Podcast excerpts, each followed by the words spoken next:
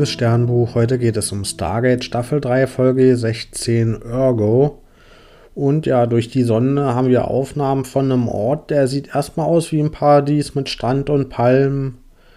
Und ja, O'Neill macht da ein paar lustige Sprüche drüber und General Hammond, der hinterfragt jetzt hier mal wieder, wie schon öfter, O'Neill seine Arbeitseinstellung und ja, ob dieser Zynismus, den er hier an den Tag legt, ob das überhaupt die richtige Herangehensweise ist. Und ja, hier kann man sich schon mal die Frage stellen, ob O'Neill vielleicht ein bisschen zu viel Druck hat durch seinen Job und er musste ja auch einiges durchmachen in letzter Zeit und dass diese coolen und lustigen Sprüche in so einem professionellen Arbeitsumfeld, ja, ob die da immer angemessen sind, das wird hier so ein bisschen vielleicht hinterfragt. Aber am Ende findet Hammond die Sprüche dann doch lustig. Und ja, deswegen reist das Team dann auch durch Sterntor zu diesem vermeintlichen Paradiesort und es kommt aber direkt wieder zurück. Also die kommen am anderen Ende der Seite raus und sind aber wieder am Stargate Center. Und für die ist quasi, sind nur ein paar Sekunden vergangen, aber das Stargate Center sagt, nö, hier sind 15 Stunden vergangen. Das heißt, da muss irgendwas passiert sein, weswegen sie irgendwie ihr Gedächtnis verloren haben. Und ja, sie versuchen dann die Sonnen zu analysieren, die durch Sterntor ja vorher diesen Ort mh, hm, gescannt haben. Und dabei kommt raus, das sind alles Fake-Bilder gewesen. Dieses Paradies da, was sie gesehen haben, ist offenbar da nicht gewesen. Und ja, das Stargate-Team, dem geht es aber ansonsten ganz normal und die denken sich erstmal nichts weiter und die trinken dann aber Kaffee und Kuchen und plötzlich finden die das total geil, als wenn die noch nie Kaffee oder Kuchen gegessen hätten. Und ja, da war meine erste Vermutung, dass sie vielleicht wieder auf einem Planeten waren, wo sie geklont wurden und jetzt haben die vielleicht neue Körper, die deren Sinne das noch nie wahrgenommen haben mit dem Zucker und alles und deswegen darauf jetzt anders reagieren. Das hatten wir ja schon mal, dass deren Körper quasi nachgebaut wurden und ja, nach Untersuchung stellt sich aber raus, dass in den Gehirnen vom Stargate-Team ja so ganz kleine Geräte sind und ja, offenbar wurde irgendwas mit ihnen angestellt und die hören dann auch irgendwann eine Stimme in ihrem Kopf.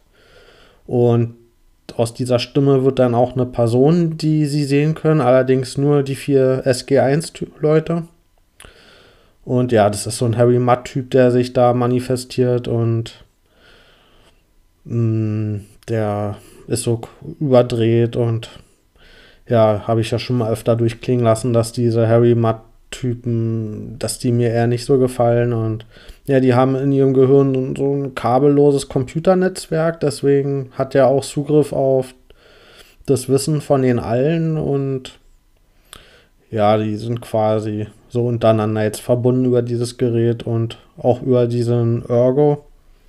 Und ja, der ist extrem neugierig, der will Sachen erfahren und der ist aber auch überdreht und geht allen auf die Nerven und ja, offenbar will der unterhalten werden.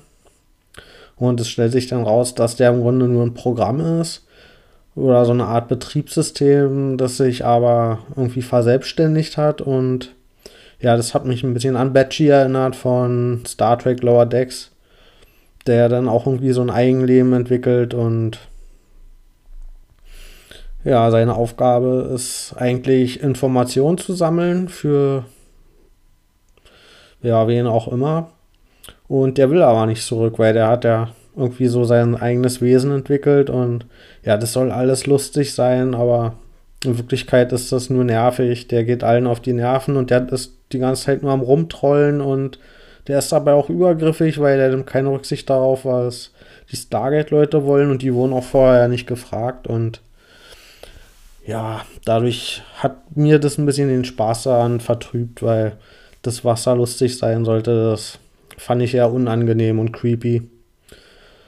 Und ja, Carter, die forscht dann auch an diesen Geräten rum und hat auch eine Idee schon, wie sie die ausschalten kann. Und das gelingt dann auch vermeintlich, aber man sieht dann, als sie alle in ihren eigenen Quartieren sind, dass sie zusammen Lied singen nämlich Wow, Wow, Wow, Your Boat, was wir auch schon aus einem Star Trek-Film kennen. Und ja, das war eine Anspielung, die zumindest mal ein bisschen lustig war.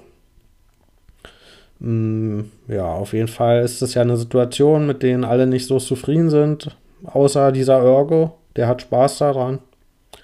Und hier kommt eine überraschende Sache von Hammond, weil der nämlich eine Sonde durch Stargate zurückschickt zu diesem Planeten, wo, die her wo der hergekommen ist und der versucht erstmal einen Dialog zu starten über die Sonde. Also fand ich hier einen interessanten Ansatz von Hammond. Und ja, er erreicht auch jemanden auf diesem Planeten und der nennt sich Toga und der sagt, was? Das Gerät, das sollte doch eigentlich gar nicht auffallen, da ist irgendwie ein Error passiert im Programm und das sollte eigentlich gar nicht interagieren mit den Leuten. Und ja, und schon gar nicht sollte es eine Persönlichkeit entwickeln. Ja, und dann kommt es auch, ich mache die Sache jetzt mal hier schnell, dass sie als Stargate-Team zu dem Planeten wieder reisen und dann treffen sie auch Toga und der sieht genauso aus wie, wie Ergo und ja, dann diskutieren sie ein bisschen mit ihm und ja, sie können ihm halt überzeugen, dass Ergo nicht nur ein Error, ein Fehler ist, sondern dass der sich einfach von sich aus weiterentwickelt hat und dass er ein schützenswertes Wesen ist und ja, am Ende kommt es dazu, dass er, er halt mit seinem Gerät im Gehirn nicht im Stargate-Team bleibt, und, aber er irgendwo überleben muss und deswegen kommt er in das Gehirn von Toga. Und ja, das ist dann offenbar eine Gegenüberstellung von diesem düsteren, humorlosen Toga und der schrillige, lustige Ergo und in Verbindung sollen die dann wahrscheinlich sich ergänzen.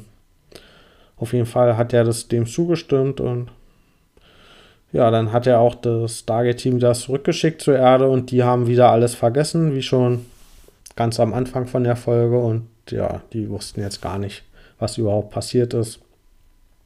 Und damit ist die Folge zu Ende und ich gebe der Folge 5 von 10 Sterne. Ja, ich die Folge hätte eigentlich das Potenzial gehabt, so Akzeptanz zu schaffen für andere Wesen, die vielleicht nicht irgendwie biologisch sind, sondern für künstliche Intelligenzen und dass da interessante Persönlichkeiten entstehen können. Und ja, wir sollten ja am Ende auch zumindest Mitgefühl haben mit diesem Ergo, als er kurz vor der Vernichtung stand. Und stattdessen haben sie ihn aber so nervig und übergriffig dargestellt, dass wir am Ende ja eine Akzeptanz für Übergriffigkeit dargestellt gekriegt haben und das fand ich nicht sehr gelungen und das fand ich auch nicht lustig. Und ja, ich glaube, da hätte sich die Folge drauf verlassen können, dass sie auch interessante künstliche Intelligenzen und Persönlichkeiten oder einfach ein Wesen, was anders ist als das, was wir kennen, darstellen können, ohne dass es das in dieses Lächerliche ziehen muss. Und dann hätte es auch vielleicht besser funktioniert, dass ja, wir dann Mitgefühl mit dieser Person gehabt hätten. Und ich hoffe ja, dass dieses KI-Thema irgendwann nochmal aufgegriffen wird, weil es finde ich vom Ansatz her wirklich ein spannendes Thema und ja, aber halt nicht mit diesem Ansatz, das ins Lächerliche zu ziehen, sondern dass sie das Thema wirklich mal ernst nehmen. Also dann, bis bald.